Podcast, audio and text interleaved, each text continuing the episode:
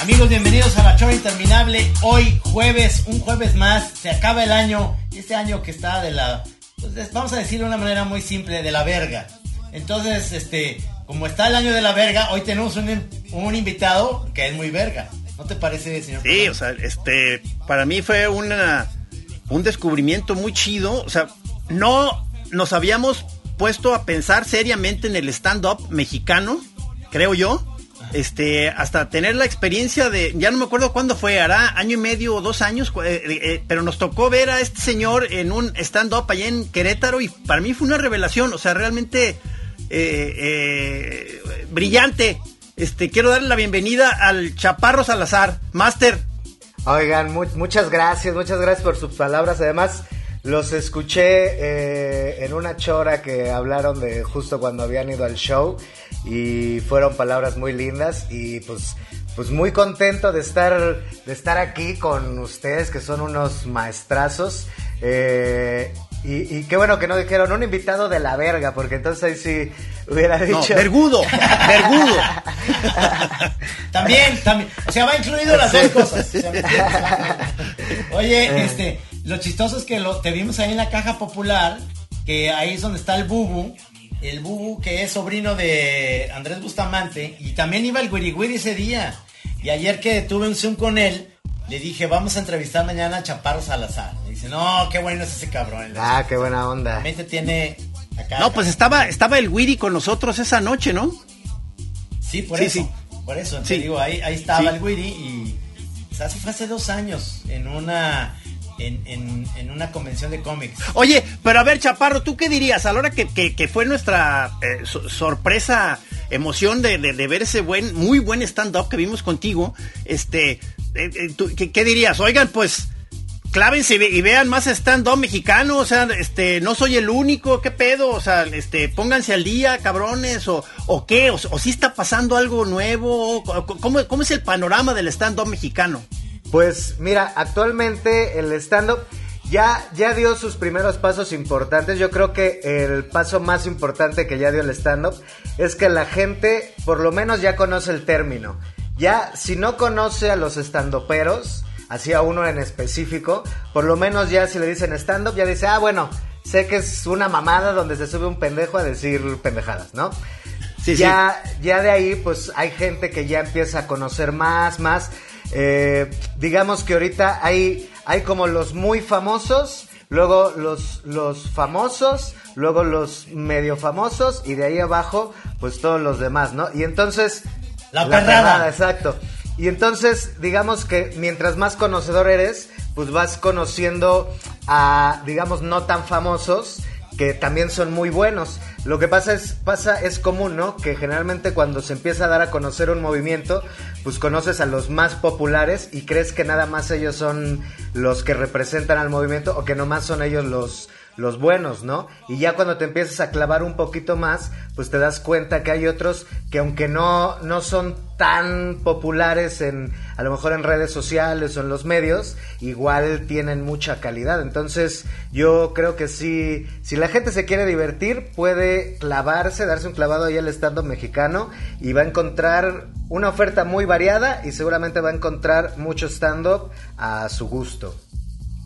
Di- eh, en esta especie de tabla que acabas de, de- de hacer, eh, ¿tú, ¿tú dónde te ubicarías? ¿En los inmensamente famosos? eh, Mira, yo siempre. El poquito Yo siempre me he ubicado como perrada, pero. No eres perrada, tú sabes que Pero no, eso es pero porque- pues no lo vas a decir, cabrón, o sea, nosotros sí decimos que somos los más vergas moneros del mundo, pero eso es diferente, ¿no? luego Pues, luego ya mira. aclaramos que somos cartuchos quemados, ¿verdad? Yo, yo soy de los. de los que empezaron el, el movimiento junto con otros compañeros. Eh, el movimiento de stand-up mexicano, como se conoce actualmente, no llevará más de 12, 15 años tal vez ahí en eh, eh, que, se empezó a gestar, ¿no? Eh, digamos que los primeros acercamientos al stand-up que tuvimos sin saber qué era stand-up, pues era un poco lo que hacía, bueno, primero los comediantes ahí de, los shows nocturnos, ¿no? Polo Polo, Jorge Falcón, todos ellos. y luego, más o menos como la onda gringa la trajo este Adal Ramones, cuando hacía ah. ahí su, su monólogo. Monólogo. ¿No? Y y luego este Héctor Suárez Gómez empezó a hacerlo ya él como por su cuenta, más todavía al estilo gringo, ¿no? Porque Adal pues tenía guionistas y así, y ya el, el pelón, él escribió sus propios eh, monólogos y él fue el que abrió más o menos la escuela, que, la escuela pues eran ahí los iniciadores, que fue Sofía Niño de Rivera, Roberto Flores, Gon Curiel, ahí que fueron como de los primeros primeros, y de ahí se dio la semilla para que después justo Adal Ramones eh, volteara a ver el movimiento y empezara a generarse eh, pues ahí una, una ola, que eso fue yo entré en el stand-up en 2012 y para 2012 no éramos más de 20 personas haciendo stand-up.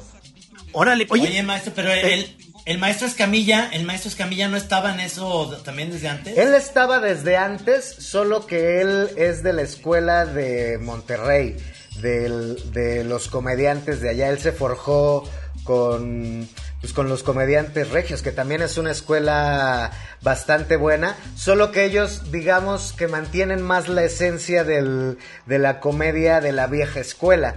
Ya el, el, stand-up que nosotros manejamos, que es como, como la, la onda tropicalizada de lo que hacen los gringos, se empezó a hacer hace como 15 años. Y digamos que Franco, stand-up tal cual, como lo conocemos, pues él tendrá como 10 haciendo. Ok. Pero comedia lleva más, comedia lleva más. Claro, porque eh, digo, ahorita que pusiste el ejemplo de Polo Polo y de otros este, que empezaron, eh, Jorge Falcón y todos esos, más bien contaban un chiste, ¿no?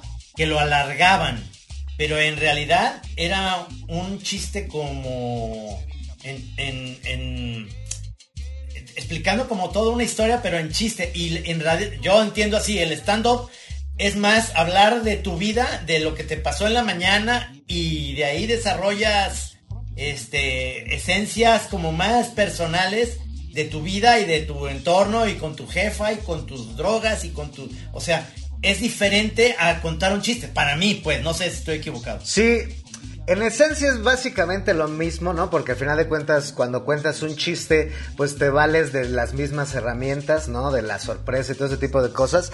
Solamente que, que sí, los, los chistes que usaban los comediantes de la vieja escuela, pues generalmente eran como chistes de uso común y ya más bien cada quien lo adaptaba a como mejor le iba. Por ahí en una entrevista el maestro Polo Polo decía que los chistes no eran de nadie, que los chistes eran de quien mejor los contaba.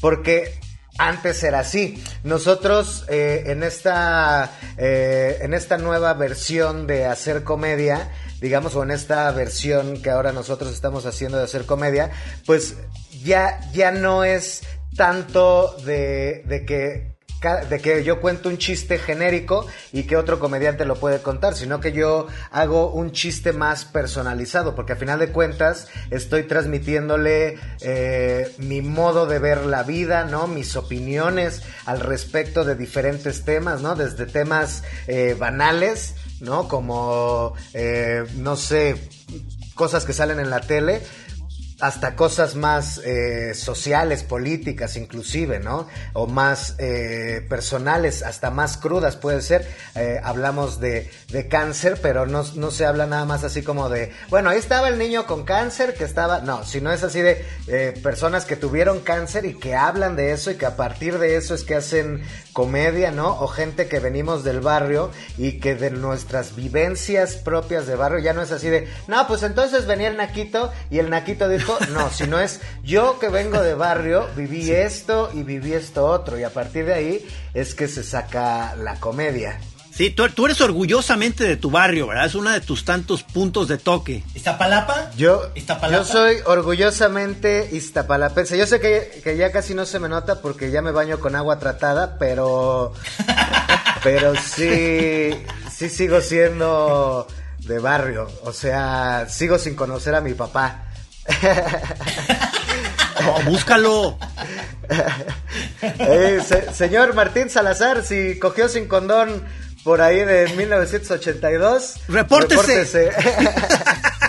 Oye, pero y con todo esto este que, está pasando de la legalización de la marihuana, este nosotros sabíamos que tú ya la habías legalizado desde antes, o sea, ¿esto es verdad? Yo la tengo legalizada en mi corazón desde hace ya varios años. Bien hecho. E, e, esa es la, la, verdad.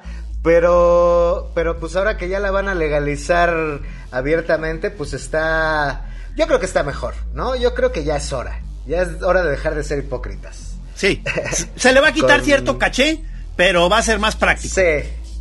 Sí, yo creo que ya es momento de olvidarnos de la elegancia, maestro. Sí, ya es momento, ya es momento de volvernos comunes y corrientes. Oficinistas de la mota. Exactamente, que ya, que ya no nos señalen, sino que ya inclusive pasemos desapercibidos. Sí. ¿Sabe? Es, es, momento de fumar sin escondernos. De que llegas a casa de tu tía y tu tía te ofrece tus cigarros. Y ya, esa ya. Exacto. Las reuniones familiares, les aseguro, gente que nos está escuchando, las reuniones familiares en Navidad, en Año Nuevo, todo eso, van a ser muchísimo mejor. Ya olvídese de las pláticas eh, incómodas ahí de que dónde está el novio, no, que este se murió fulanit, no, van a estar ahí cagados de la risa, viendo videos, no, más que no se echen de la dormilona. O sea, sigan checando las calidades, por favor. Sí, claro. También está, está bueno informarse. Sí. Sí, pero ya te venden, ya te venden, eh, digamos, en los eh, expendios en Estados Unidos, digamos, en San Diego que fui, ya te venden especializada para, por ejemplo, si quieres buen sexo, ya te dan unas gomitas para el sexo. ¿Quieres reírte? Que esa es la que yo compro. Ahí te dan la filosófica, que esa pues mm. siempre te la han dado, ¿no? A la Pink Floyd que dices, híjole, pues esa no, yo no quiero filosofía, yo quiero más bien la risa o sexo. eso, eso es todo, mi trino. Pero, o las dos al mismo pues, tiempo. Sí. Reír cogiendo. No más que la risa. No, pero a la risa y risa, sexo, no, no, o sea, no, no van, no combinan, o sea, porque luego si está riendo ella, dices, no, pues no se está prendiendo. Pero si se están riendo los dos maestros, sí estaría. Pues ya se te baja, porque dices, ah, mejor me río. Chistes agarrar una seriedad, en un momento seriedad, y luego ya te ríes. y luego sí, sí.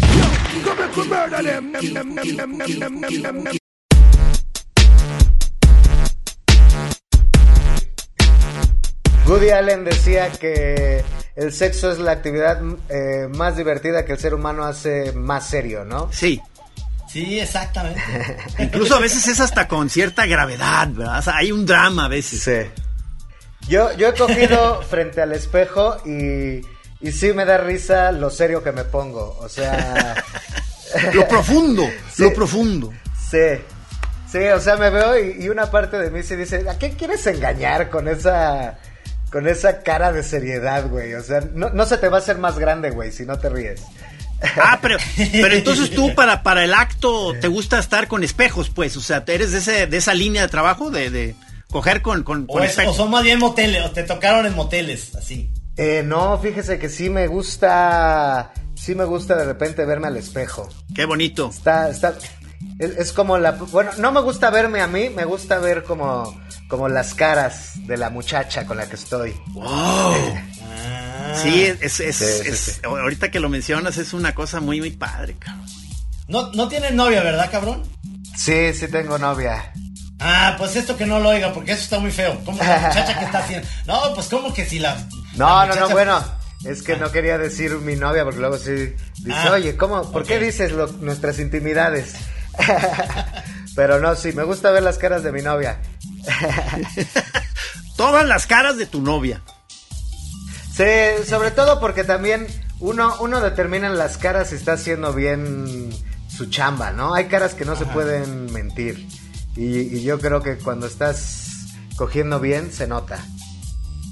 Sí, sí. Se nota porque no están viendo el celular, sobre todo. Hay una película buenísima de Jane Fonda de los años 60, 70 ahorita se me. Como, Ah, como, como Clue. Es que, no, se llama Clue. o sea, tiene un nombre así muy cortito. Es de, es de un buen director. Sidney Lumet, ella- Sidney Lumet. Y ella está cogiendo, está cogiendo y luego de repente nomás ve que, que ve su reloj. Ah, ah, ah. No, entonces dices, es que eso era antes. Y el nomás ver el reloj, que es, que es todavía peor. Ahorita es el celular, a ver si no te está hablando tu mamá o. O si- a ver no o si dejaste a tu bosteza. hijo en la escuela. Hay, hay, hay gestos innegables de cuando la mujer no la está pasando bien. Uno de ellos es si bosteza, ¿no? Sí, qué, qué- qué duro, porque si, si es un suspiro, pues es precioso, ¿verdad? Pero, pero aguas, puede haber un bostezo ahí. Sí. Pues bueno, Sí. mejor se- un, un se vuelve bostezo. chamba. Mejor un bostezo que una denuncia, dicen en mi barrio. Y yo creo que eso es. Sí. yo, yo siempre apoyaré la. ¿Cómo se llama? El, el consenso a la hora del ¿Cuál, sexo. cuál es, ¿Cuál es tu comediante de stand-up gringo favorito? El que más admiras, cabrón. Híjole. Hola. Actualmente yo creo que al que más admiro es a Dave Chappelle. Eh, es, es un comediante de raza negra eh, que recientemente recibió el premio Mark Twain a... eh, no me acuerdo. Es el primer comediante que recibe el premio Mark Twain.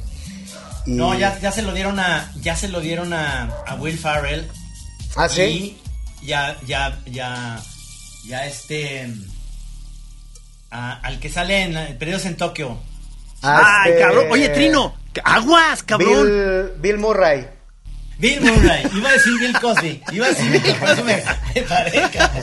No, Bill a, a Bill Cosby le dieron le dieron años de prisión, pero Pa' sus chicles.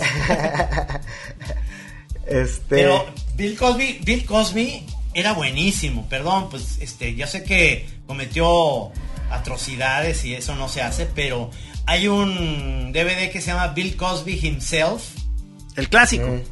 que habla de, de la situación del Ah, el clásico, clásico, de sí, la sí. mota, del dentista.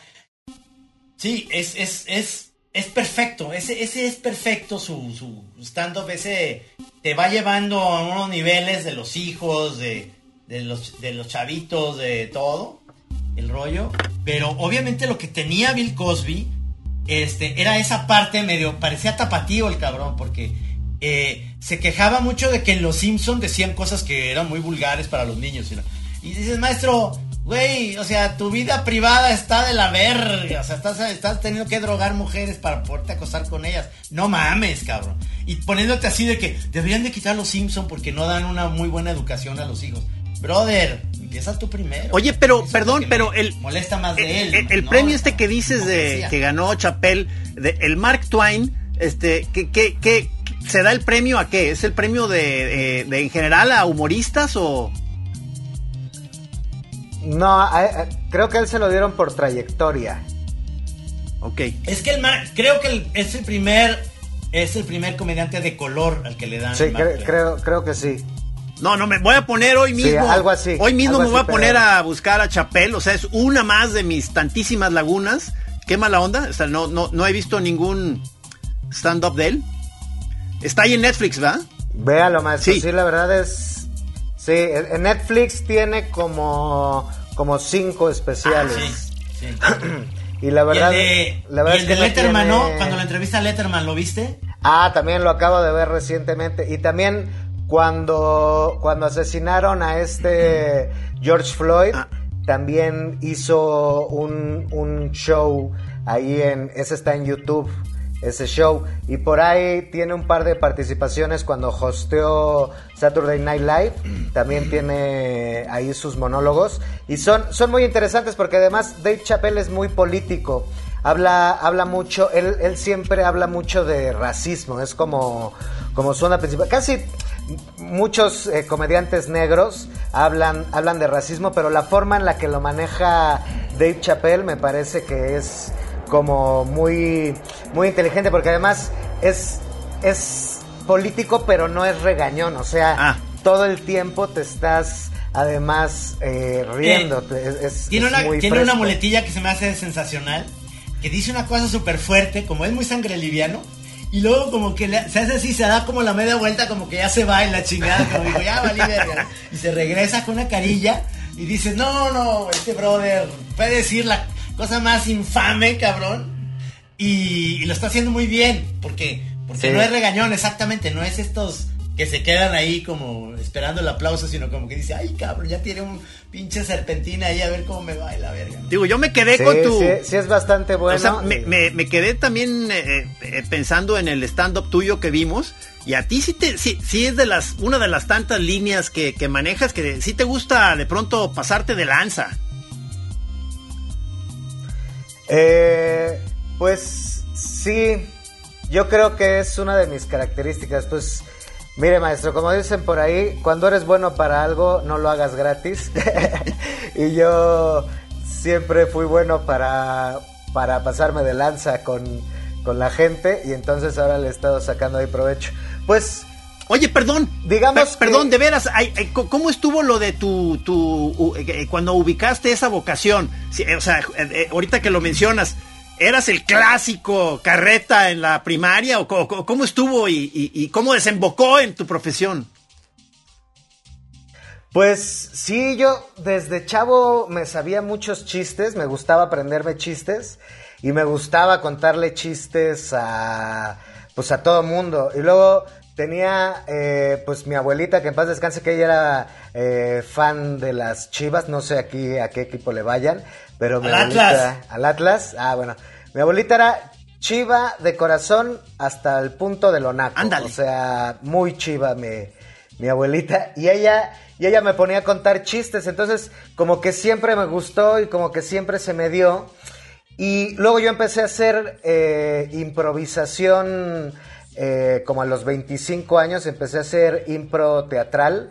Eh, no sé si ubican un, show que de hecho estuvo eh, el maestro Andrés Bustamante ahí una vez, tuvo una participación que se llamaba La Improlucha. Ah, no. Eh, sí, donde, donde empezó el diente de oro. Ah, donde empezó el diente de oro, exactamente.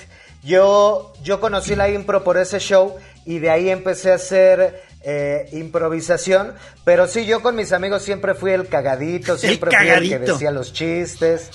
Sí, eh, de hecho, a mí me extraña que nunca me hayan partido mi madre de más joven. Estuviste muy cerca. Siempre. Sí, siempre fui bien hocicón, la verdad. Pero también te ha sacado de apuros el, el, verbo. Sí, la verdad es que, pues, cuando dices un chiste, siempre se aliviana la tensión. Y entonces, eh, cuando las cosas están muy tensas y tú dices una broma o así, yo siempre me junté eh, con, los gandallitas del, de la escuela o con los desmadrosos de la escuela, porque pues les caía bien, ¿no? Les caía, digamos que de variedad, que un güey así eh, de unos 60 les estuviera diciendo chingaderas, ¿no? Y como que siempre tuve la facilidad para decirle chingaderas a gente, inclusive así grandotes, y que les cayera, les cayera bien en lugar de que me quisieran madrear. Les cambiabas chistes por protección.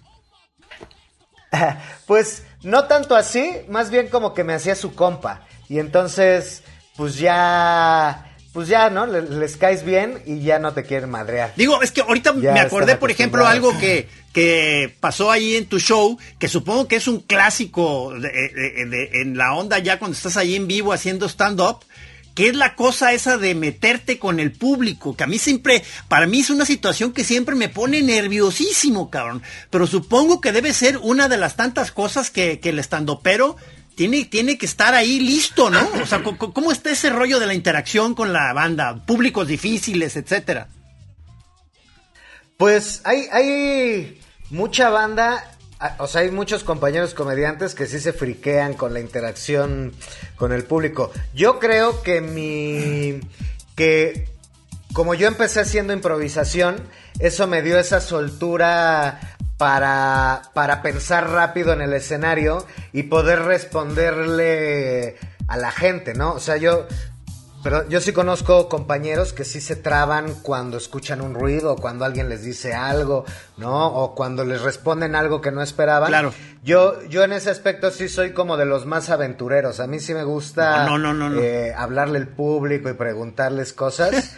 eh, Y de hecho luego te saca de un apuro porque hay veces en que hay gente que está hablando o que está diciendo algo eh, porque piensa que tú, como estás ejecutando el show, como que no, o no los estás escuchando, o, o vas a dejar que, no sé, ¿no? Como que creen que no les puedes hablar. Y entonces cuando tú le hablas al público, ahí se dan cuenta pues que no hay una cuarta pared, ¿no? Que es... Eh, una ejecución directa y que, y, y, que puede ser interactiva inclusive. Y eso el público también lo agradece mucho, ¿eh? Cuando interactúas con el público, el público lo agradece bastante. Ay, claro, se me hace de, un vértigo esos momentos, cabrón, o sea, pero... Porque luego ahí, ahí van provocadores, de repente van provocadores, es decir, ya saben cómo es tu show, ya sabes que te has metido con alguien así, y hacen hasta incluso cosas adrede como para llamar la atención, es decir, a veces son como fans from hell, ¿no? Que sí, sí te quieren, pero quieren a ver si, si les respondes algo, ¿me entiendes? Es, es algo Participar. muy chistoso porque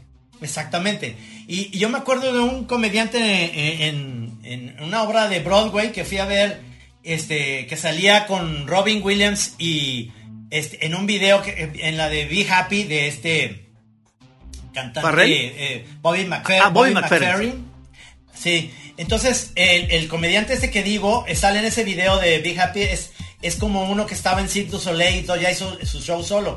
Pero tienen muletillas muy buenas porque luego piden que suba al público, suban al público a alguien y lo señalan y de repente se dan cuenta que hay unos que van como muy calladitos y muy así, pero le quieren robar el show, es decir, sí son gente que saben que este güey subía. Entonces tiene una muletilla buenísima, este güey en vez de eh, se, se descubrió muy fácil porque estaba en medio de las bancas y entonces en vez de como salirse normal y irse al escenario, empezó a brincarse como encima de la gente para llegar. Y entonces este cabrón como que dijo, ay cabrón, ah, cabrón. Entonces este ya, ya daba risa por lo acelerator. Pero dices, creo que este güey quiere, quieres... Entonces cuando subió este güey sacó un dólar y le dijo, ándale cabrón, vámonos a la verga. Y lo mandó otra vez a su asiento. Y todo el mundo lo aplaudimos porque dijimos, este cabrón, que, o sea, ya sabía que esto venía de una manera y se estaba haciendo muy... O sea, tocó, güey. O sea, no, no es que fuera. A veces eso vale mucho la pena, traer como un billete de 20 pesos, cabrón, para, por si alguien, a ver, toma tus 20 pesos, gracias por participar, porque luego a veces ya lo subes o te empiezas ahí a embroncar con alguien y no sabes cómo callarlos, pero hay que hacerlo como de una manera muy, muy sensata, porque... Pero, o sea, oye, Chaparro, pero debe ser una sensación increíble cuando ya sientes como que ya agarraste al, al público, ¿no? O sea, o sea, eh, eso, no sé cómo será la, la, sensación, pero se me hace increíble. Primero esos momentos como de titubeo en que el público, entre que te está probando, tú al público, hay ahí un escarceo. Y, sientes de pronto claramente cuando ya los traes, ¿cómo está el pedo, acá? Sí, hay, hay un momento cuando dices, ya estamos ya estamos todos en sintonía. Porque si hay momentos, hay públicos, por ejemplo, que aunque te están respondiendo, chiste con chiste, los tienes que volver a agarrar y agarrar y agarrar. O sea, tan, tantito los bajas del ritmo y se te sueltan, ¿no? Y hay públicos que son así bien entregados, que te agarran de la mano y ya no te sueltan hasta el final. Yo creo, por ejemplo, Querétaro es muy así. Cuando he ido a Guadalajara estas últimas veces, el público de Guadalajara también eh, son muy así, de que llegan y desde el primer momento conectas con ellos y ya desde ahí ya no te sueltan. ¿Cuál es el público más difícil para ti? ¿Qué ciudad? Híjole, yo creo que... Ostotipaquillo. Eh, el... Moroleón, no. Este, es, Moroleón es difícil porque, pues, si van al show, ¿quién atiende el Oxxo? Es lo difícil de Moroleón. no, no es cierto, Moroleón. Un saludo. Saludos, saludos a mi familia. ¿Sabían que se llaman que se llama Moroleón porque es un lugar que está entre Morelia y León. Por eso se llama Moroleón, ese lugar. ¿Qué es eso, cabrón? Sí. Es la tierra de nadie. ¿En serio? ¿Sí, existe? Eh, sí, sí, Morelia, ahí búsquenlo, búsquenlo. Es, es un pueblo que está entre Morelia y León. Ahí por la piedad y la chingada, por ahí cerca. Y por ahí, sí, y por eso se llama Moroleón, porque juntaron ahí, o sea, no, no les alcanzó para nombre propio, dijeron, órale, ya, la conjunción de O sea, estos dos. ahí fue donde dices que tuviste que estarle batallando a la raza. No, pero sí de un show ahí, sí de un show ahí. Fueron como 50 personas y uno se asomaba y veía vacío el pueblo así. Rodaba así una pinche bola de, car- de cardúmena. No, pero el, el público más difícil yo creo que está en los extremos del país. En el norte y en el sur. Son, son los públicos más difíciles. Porque los del norte, por ejemplo, en Monterrey son medio cerradones. Y sobre todo si te oyen ahí como el acento chilango, como que se ponen más Ah. a la defensiva. Es así como, ah, bicho chilango, mamá, ¿no? Como, pues, como suenan los, los, los regios. O sea, son muy, además muy cerrados de su comedia y son bien mochos, ¿no? Ustedes deben de saber, son de Guadalajara. Sí, son sí, sí. Acá son también. bien, son bien mochos, pero sí.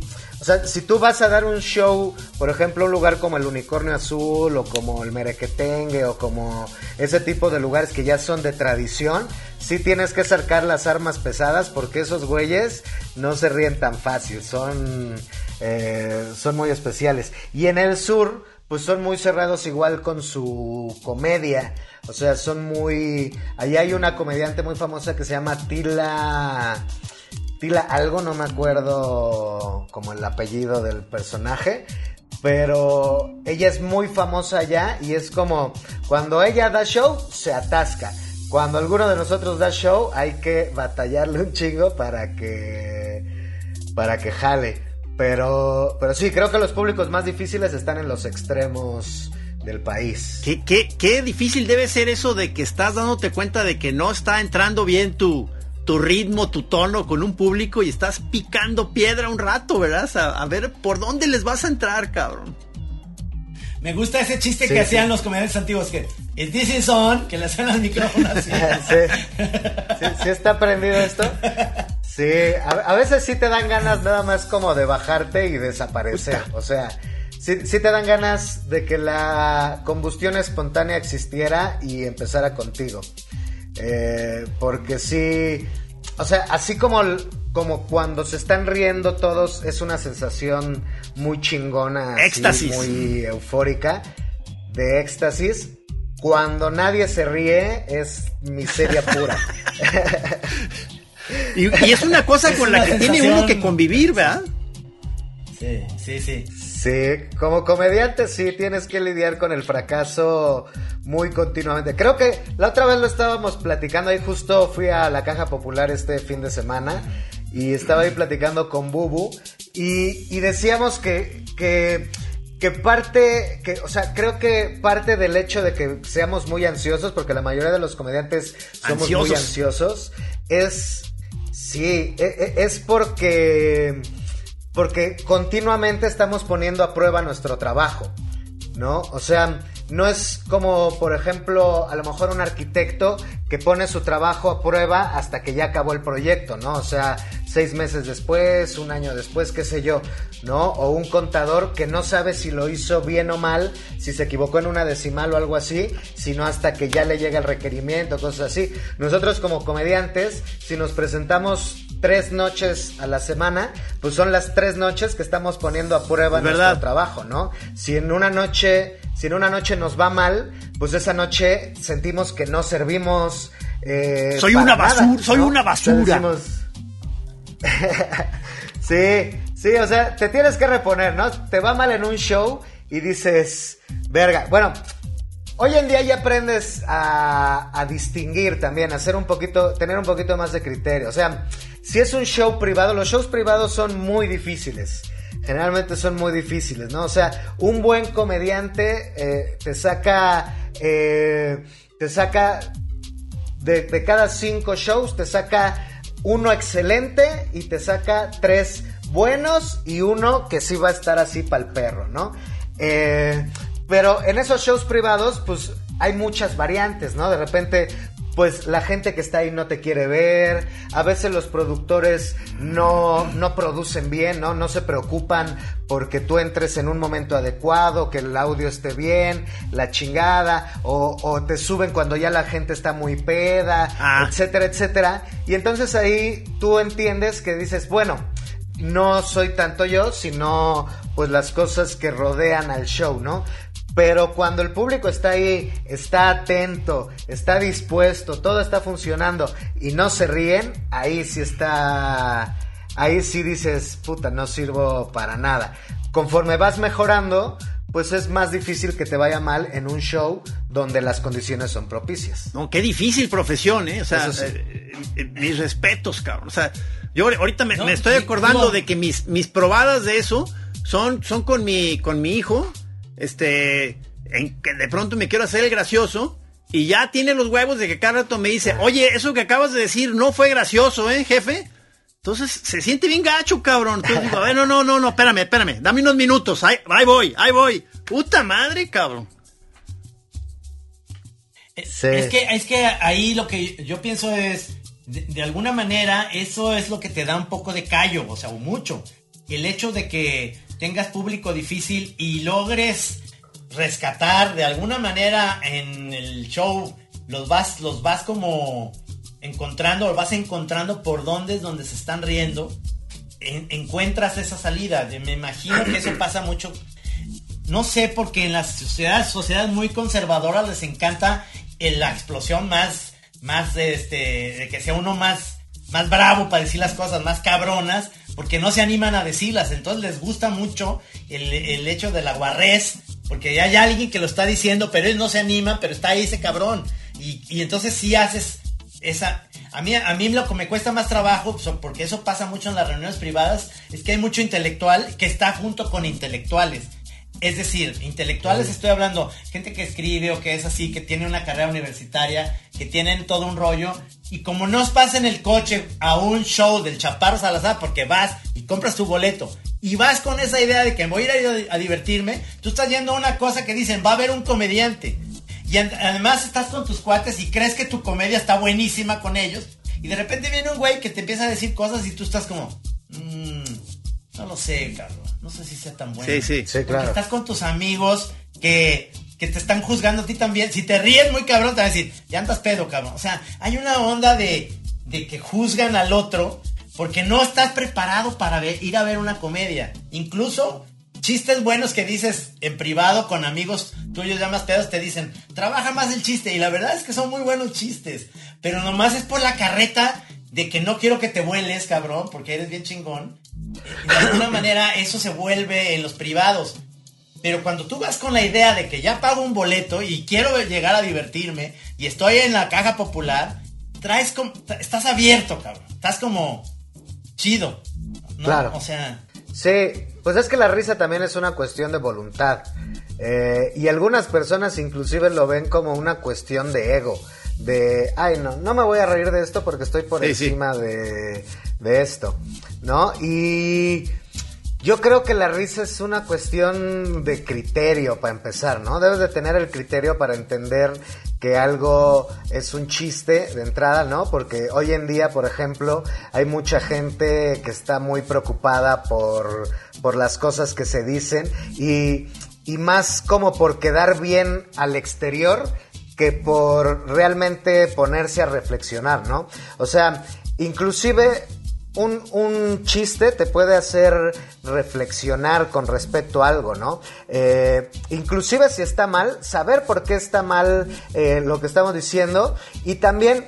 Yo, yo con mis amigos así en cortito hago unos chistes que digo, puta, si me estuvieran grabando ya me hubieran hipercancelado por esto que acabo de decir, ¿no? Lo digo siempre en cortito porque porque pues sé con las personas que me junto y sé que tienen el criterio para entender que es un chiste y que no estoy preciando ni actitudes ni, ni ideas eh, digamos que contrarias a, al avance de la sociedad. Eh, pues digamos que a mis principios, ¿no? Pero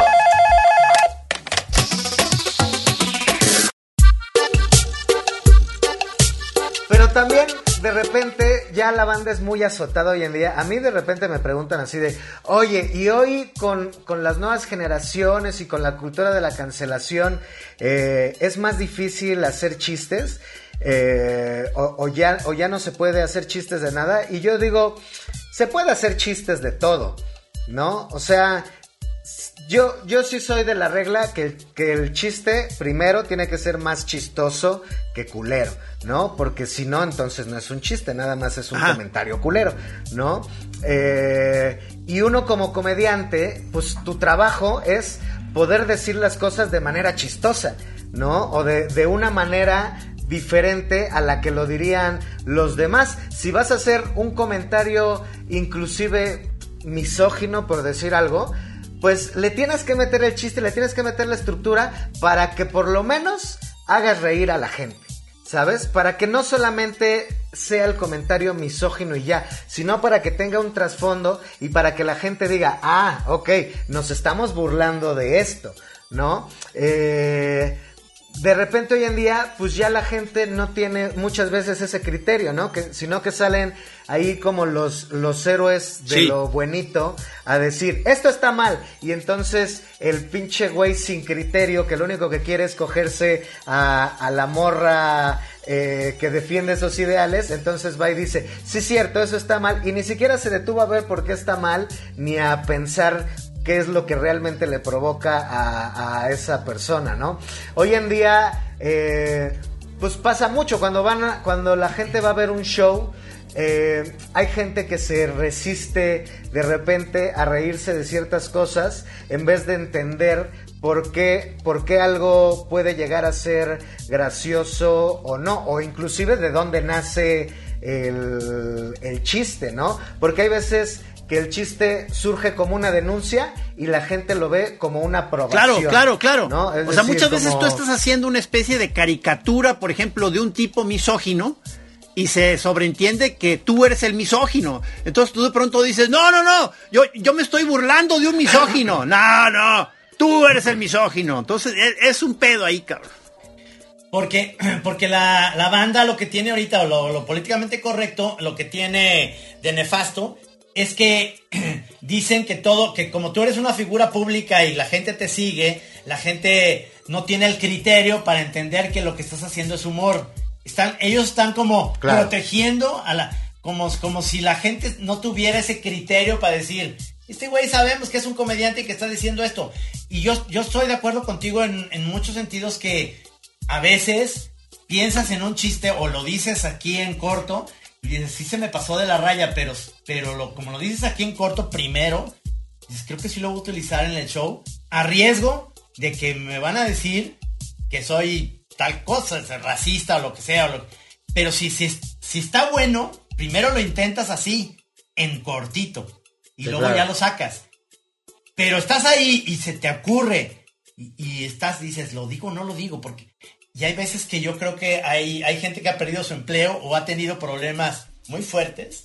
O el ejemplo de Chumel, que siempre lo digo, que a mí sí me gusta su comedia, pero luego, luego se, le, se le puede ir de las manos a, cualquiera de nosotros. O sea, a mí me ha pasado. Nos pasó a Gis a mí hace tiempo haciendo chistes en la jornada donde hacíamos del lado izquierdo puros chistes contra los nazis. Y del lado derecho, puros chistes contra los judíos. Pues nos fue, claro, es que no mames, cabrón, ¿cómo vas a hacer chistes contra los judíos si estás haciendo, o sea, pronazis? Y lo estás dividiendo, ¿no? Entonces González de Alba mandó una carta diciendo que éramos unos pinches irresponsables, y tuvimos que pedir perdón. Falcón salió con una carta muy bien eh, hablando sobre lo políticamente eh, correcto y diciendo, sí, la cagamos, no es el momento, ¿no? Todo lo que pasó. Ahora, si fuéramos judíos, o el que está haciendo el chiste es de un judío, o si es Woody Allen, no pasa nada. O sea, tú ves todo como es eh, Larry David, o como es Woody Allen, o, estos comediantes de Seinfeld, o el mismo Mel Brooks, que hace una, una, una película sobre Hitler, ¿no? Y, un musical y la chingada. Es fantástico, cabrón. Pero le da la vuelta y luego, pero hay una sociedad, en su momento, eso estoy hablando del 68 cuando salió la película, que decía, no mames eso que están poniendo ahí, antijudío. Le decía, no, lo hace un judío, cabrón. Es Mel Brooks. O sea, e, esto que estabas diciendo de que de pronto ciertos chistes que estás diciendo, bueno, esto lo estoy contando en un ámbito más cuidado. O sea, te, eh, te, pasa mucho eso de mm. que de pronto estás ahí sacando material y de pronto dices, no, este, ¿sabes qué? Mejor este lo guardo, cabrón, porque si está un poquito... Me imagino que alguno dices, no, este se queda y otro dices, este sí está pasado de lanza, pero pues a ver qué pasa, cabrón. O sea, ¿cómo está el rollo ahí, cabrón? Sí, hay... mientras tú tengas el argumento para defender tu chiste, Ahí es cuando lo tienes que decir. Si no tienes argumentos y tu, y tu único argumento es, ay, pues lo dije, pues porque se me ocurrió, pues entonces ahí, ahí creo que sí, ahí, güey, no. O sea, revisa bien tus acciones. Pero si tú tienes un chiste y dices, me voy a aventar a decir esto porque yo creo que está cagado por esto y por esto y por esto, pues adelante, ¿no? Yo yo doy clases de stand-up. ¿Tú das clases de stand-up? alumnos siempre les digo... Órale, qué chingón. ¿Hay una universidad de stand-uperos? ¿Cómo, Aún no, pero es parte del Qué plan. Padre. Y, y, voy a ser el rector de la universidad. Están hablando con el rector. Están hablando con el futuro rector. Oye, está chingón, güey. Si lo estás pensando, está padrísimo. Órale. ¿Hay, ¿Hay alguna, digo, si me están oyendo ahorita los choreros y que viven en Ciudad de México, ¿hay algún lugar donde puedan hablarte o cómo se conectan o cómo está? Sí, en mis redes sociales pueden eh, encontrar ahí información. Ahorita estoy haciendo talleres en línea. Eh, porque pues por las necesidades así se presenta, pero generalmente cuando voy a, dar show a alguna ciudad, también voy y doy algún tipo de taller. Doy talleres de improvisación también, de, stand-up y actualmente de roast, que es esta um, otra Qué peligroso. rama de la comedia donde haces chistes. Sí, eso está, está bueno y ahondamos un poquito como en la estructura y en la construcción del chiste y, y se pone se pone bueno. Entonces, no, es que eso está muy, muy bien. Es que quiero comentarte algo así como muy rápido. Vi el roast que le hizo el pelón a su papá, a Héctor Suárez, el pelón Gómez. Mm. Suárez Gómez. Y, y, yo siento que Héctor Suárez de otra generación no entendió el concepto. Creo que se nota que, estaba muy enojado, cabrón. ¿Ah, Entonces, estaba muy, incómodo. Y lo ves, y entonces yo como público me pasa con las películas de Borat que no, las estoy soportando, las estoy viendo, pero no las estoy soportando porque me pongo en el papel de Giuliani o de los que salen ahí y digo, qué cómodo, cabrón. O sea, no, no sé si puedo ver esto. Es algo que me. Que, ahí, eh, eso, se nos está acabando el tiempo, pero tenemos que tener otra, otro. Para hablar específicamente de ese humor, que es muy difícil. Sí, porque además, ¿sabes qué, Chaparro? Tú, tú dijiste ahí en tu Twitter de que estabas contento porque ibas a salir en la Chora TV, pero esto, esto es Chora Radio. Pero entonces lo, eh, pero entonces lo bueno es que entonces ah, queda pendiente hacer una segunda parte para Chora TV, cabrón. A huevo. O sea, que Sí, sí, pues yo encantado cuando ustedes me digan. Es que ahí, ahí me, me, me, quedo con muchas cosas y muchas ideas porque yo creo que, que si estás dando clases y eso es tan importante para mí, eh, yo siempre, la onda del humor yo lo sigo, me encanta. Yo tengo la, tengo la fama porque alguna vez fueron estandoperos allá en la chora que, que odio el stand-up y no es cierto. Este, no odio a nadie, ni siquiera a esos chavos los odio, simplemente fue un mal momento. Pero yo sí creo que es un un trabajo muy moderno, muy, muy nuevo para este país. Es decir, no estamos educados para eso. Es, es algo que importamos de, los Estados Unidos básicamente. Los ingleses también lo tienen. Es decir, pero, pero ahí la van llevando y tú eres de esas como que van un pasito adelante, cabrón. O sea, por eso, por eso nos gustó mucho el show y nos gustó mucho invitarte. Y esta no es la primera ni la última porque luego sigue una Chora TV donde vamos a empezar haciéndote un roast. Ahí sí, te creo. Perfecto. Yo he encantado, pero solo si se vale de ir en el Claro, es que eso es. Pero, pero además no te conocemos, porque el roast tiene que ser alguien que te conozca. Yo me acuerdo haber visto con Dean Martin y, y estaba ahí Mel Brooks y todos esos cabros. Todos eran super brothers, cabrón. Yo me imagino que tú estás con tus brothers, este, eh, estando pero si te hacen un roast a ti, te lo van a hacer muy bien porque saben tus pinches debilidades y tus mamás que hiciste y tus chingaderas, cabrón. ¿no? Eso es. Eso sí, cua- cuando más conoces a la persona es más fácil. Sí se le puede hacer a, a personajes, eh, bueno, por ejemplo, ustedes que, que, que, que tienen su trabajo arriba y demás. No, no si lo me hagas. pongo a investigarlos, seguramente los podría. Yo soy Ahora muy frágil, maestro. Yo soy Ahora muy frágil. Por favor, no lo hagas. Oye, te agradecemos muchísimo que hayas estado en la chora. Se nos fue así el tiempo, cabrón. Pero yo creo que esto queda para una chora TV en donde hablemos, eh, precisamente empecemos sobre la comedia más ruda. Y eso estaría padre. eh, Además, ¿no? como es ya en pantalla, o sea que este, quizá Claro. nos podrías enseñar algunos pasitos de baile, porque es otra de las cosas que tú eh, eh, te he visto por ahí presumir de que bailas bien, o sea, no- La verdad es que como soy iztapalapense, es, ya lo traigo en mi sangre. Entonces, de, de hecho te quitan la te quitan la residencia iztapalapense si, si no sabes bailar. Qué maravilla, salsa, te mandan a la chingada. Eso y, y si no sabes destapar una caguama con mínimo seis objetos. Empezando con los párpados. Cuando gusten, Oye, ya vi ahí atrás Sí. tu póster de George Carlin, como que es tu dios, ¿no? También. No, Ah, es Luis C.K. Ese es de mis jefes. Luis C.K. Sí. Que ahí no se ve, pero tiene el pito. de- No, no es cierto, no es cierto. Es humano. no se saca el pito de- Oye, pues muchas gracias. Muchísimas gracias, maestro. Este, que no sea la, la última Gracias Chora. Radio, pero Chora TV seguramente va, va, es lo que sigue.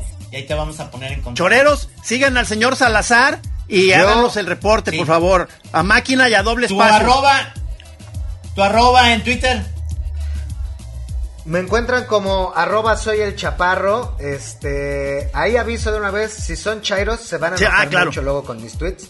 Entonces, Sí. eh, avisados están. Si no son chairos, pero tampoco derechairos, No, es que ¿eh? no, o sea, es que normales. Es que el humor es eso, pero ¿por qué te vas a enojar? No, no. Normales, sí, no se enojen. No se enojen.